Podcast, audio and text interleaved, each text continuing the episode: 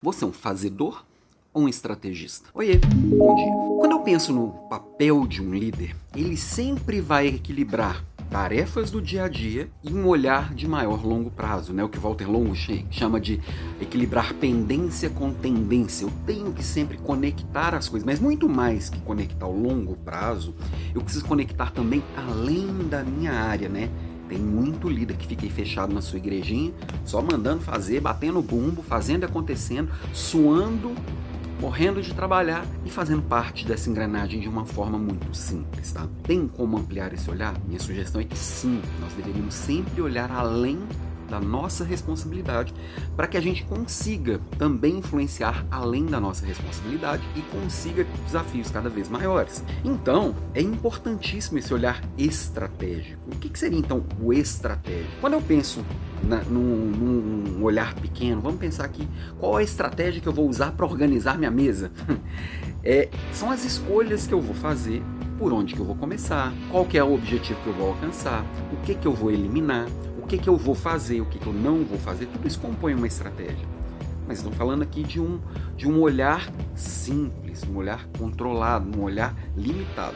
Quando eu penso em uma companhia, uma empresa, quanto maior for a empresa, mais complexas são as decisões. Porque eu tenho que olhar para o curto, para o médio e para o longo prazo, eu tenho que olhar para dentro para fora, eu tenho que olhar a minha relação com os investidores, relação com os fornecedores, relação com os clientes, relação com os concorrentes. Então, vai se tornando um ambiente mais complexo para fazer as minhas escolhas. Tá, mas eu sou só o Carlinhos aqui do almoxarifado. O que, que, que isso tem a ver comigo? Tem tudo a ver. E nunca fala eu sou só o Carlinhos almoxarifado. É o Carlos, responsável pelo almoxarifado, se imponha para você começar a ser percebido como alguém muito além de só quem cuida do almoxarifado. E o grande, o principal caminho é você conseguir conversar assuntos além do, do, do, do.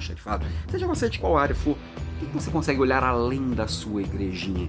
Além do seu departamentozinho, além das suas coisinhas do dia a dia. Como você consegue influenciar? Para quem está numa empresa de capital aberto, você lê o relatório que a empresa faz toda a apresentação de resultados que faz para o mercado, se inteirar do que está acontecendo, ali está tudo, as escolhas da empresa estão ali descritas naquele documento que você precisa ler, entender e quanto mais você conversar com as pessoas sobre decisões, mais você vai ser envolvido em decisões mais complexas, mais você vai começar a ser percebido como alguém que entende de decisões complexas. Naturalmente, você vai fazer parte daquele daquele grupinho que sabe tomar decisão, naturalmente sua carreira vai andar numa velocidade maior.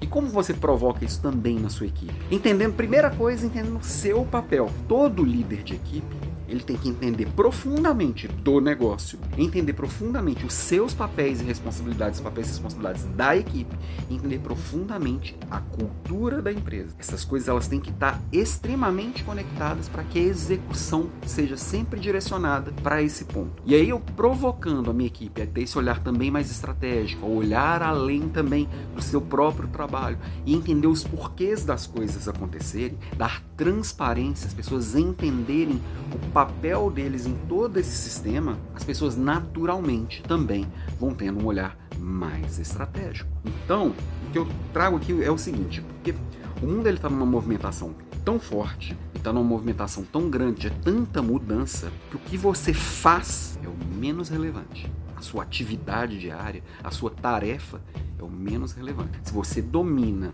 esse olhar, os métodos, esse olhar estratégico, a dinâmica de tomada de decisões, como o seu negócio funciona na, com profundidade, como é a cultura da sua empresa com profundidade. Seu trabalho pode ser substituído amanhã por uma máquina que você vai ser uma peça-chave em qualquer outro lugar da companhia. Então não tem que ser o Carlinhos do almoxarifado que é fera em organizar peça. Amanhã chega um robô para organizar peça, perdeu. Não, você pode ser muito mais do que isso se você dominar os métodos, se você dominar a estratégia, se você entender a serviço de que tá tudo está sendo construído, se envolver nas tomadas de decisão e se mostrar alguém apto a fazer mais do que está fazendo hoje. É uma construção, que é um tijolinho por, dia, todo dia, consistentemente, como eu sempre falo.